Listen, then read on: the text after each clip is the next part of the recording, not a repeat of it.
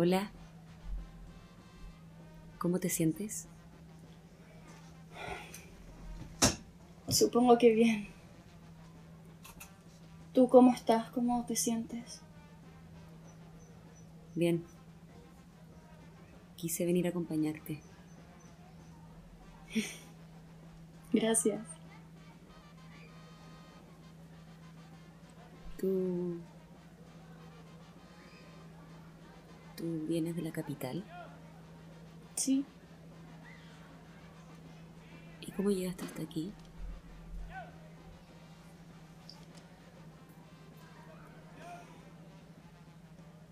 Me tomaron detenida en una manifestación.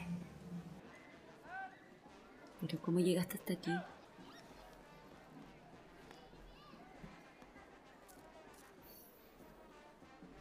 La verdad no lo sé. Pero... ¿Cómo dijiste que te llamaba? María.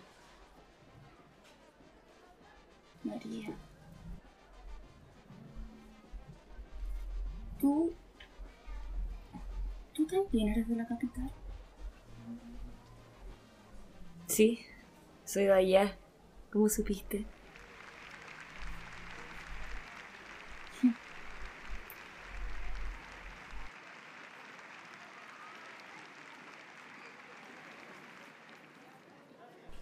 Tu cara.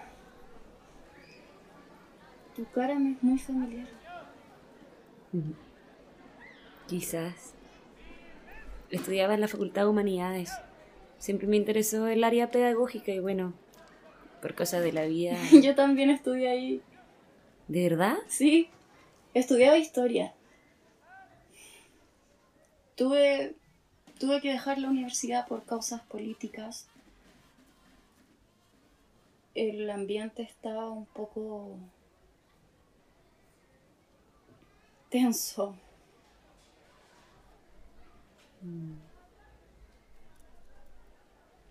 ¿Historia? ¿Sí? ¿Conoces a alguien? Rubén.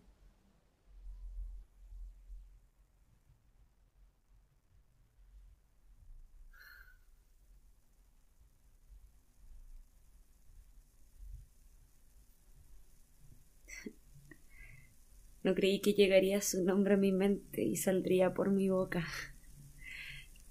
Como que mi garganta se desacostumbró a entonarlo.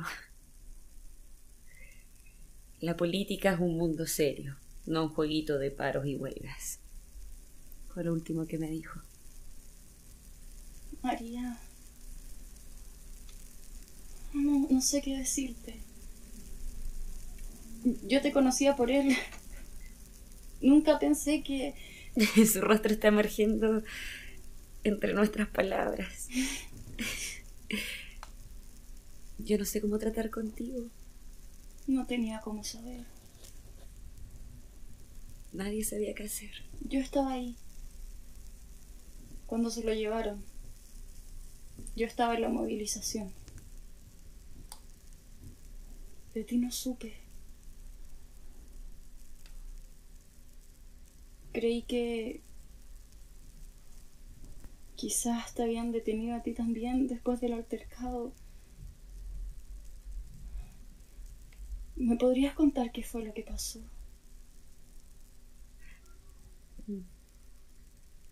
Yo supe que irían detrás de mí.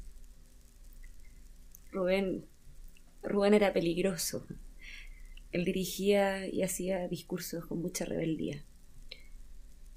Yo estaba en la biblioteca cuando entraron. Mi hermano estaba en el patio contigo y los demás. Vi que era recibí un soplo de sal y corrí. Yo traté de detener a Rubén, pero él no me quiso hacer caso. No escuchaba a nadie. Estaba furioso. Tú sabes cómo era. Sí sé. Sí sé. Estaba ahí y siempre estuve con él. Su muerte fue aterradora. No así su vida. Me aterra saber que sufrió mucho. Tu hermano te amaba como a nadie en el mundo. No supe nada más de él. Solo se fue. Se lo llevaron y venían por mí. Se escuchaban disparos. Lo único que quería hacer era encontrarlo, agarrarlo de un brazo y llevármelo de ahí. Jorge. Eh, ¿Conoces a Jorge? Fue detenido unos días después del altercado en la universidad. Lo llevaron al mismo cuartel que a tu hermano. Cuando salió libre unos días después, dijo que Rubén no estaba ahí. No lo encontró.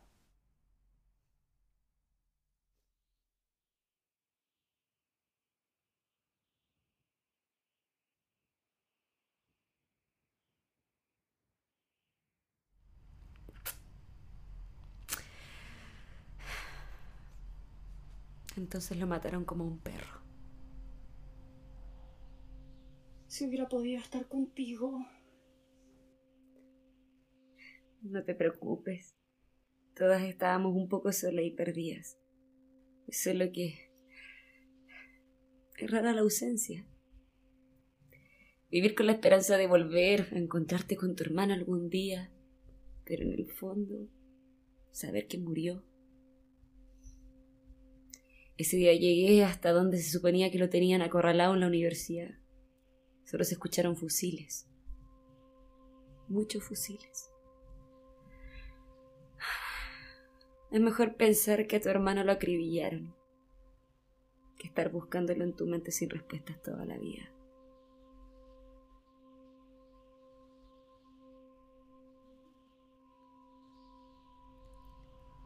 Es curioso. Es un pueblo tan lejano que todo quien llegue ha desaparecido a otro lugar. ¿Conservaste los poemas de Rubén? Sí. No podría haberlos dejado en la capital, seguro los hacían desaparecer. Muchas de sus frases calaron tan profundo en la gente.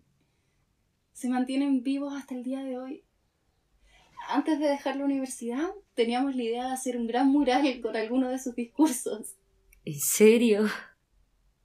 Qué lindo. Qué bueno que hayas llegado hasta aquí, María. Qué bueno que hayas llegado tú hasta aquí, Martina. La maestra y la madre no saben nada de esto.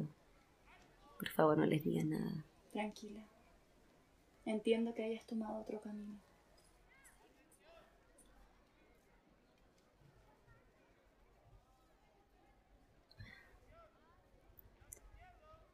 ¿Hasta dónde quieren llegar con la revolución?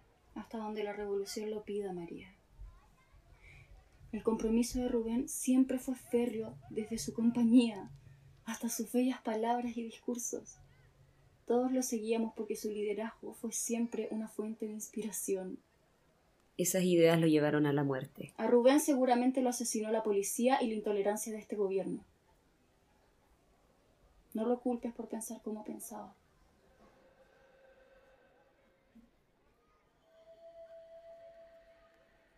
Ya has escuchado los cantos de la noche. No son los mismos de siempre. Para bien o para mal, la revolución se está organizando. Por favor, no quiero hablar más de esto. Las noches se están poniendo cada vez más oscuras, María.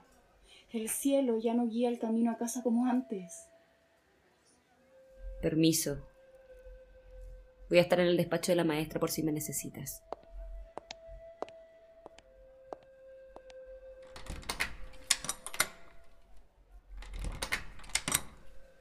Sangre aquí parece ser la única cosa que falta.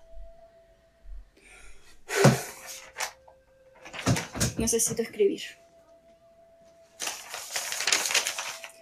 Luchar trae más heroínas que la paz. Me trajeron a un desierto salino y me ha petrificado el rostro. Quizás eso sea la felicidad en este páramo desolado. Hay dos ojos gigantes posándose sobre mi tierra. Tengo que advertir. Quieren una tajada de mi corazón como si fuera un pastel de gusto popular y yo borboteo en jarabes rojizos que son caldos rabiosos. Prueba de que yo detesto su imprudencia imperialista. Ese pastel yo deseo repartirlo entre los hambrientos de mi matria. Puesto que me he salvado, quiero contagiar al mundo de esa esperanza, a defender la libertad.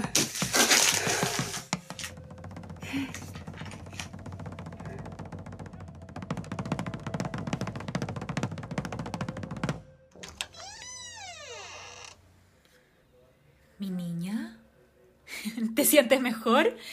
La Virgen está pasando por aquí. El sufrimiento, la guerra, la pérdida, los cantos. ¿Cómo testimonia eso Dios? ¿Qué responde Él? ¿Qué diría usted? Que vivir es precisamente entrar en la locura de Dios.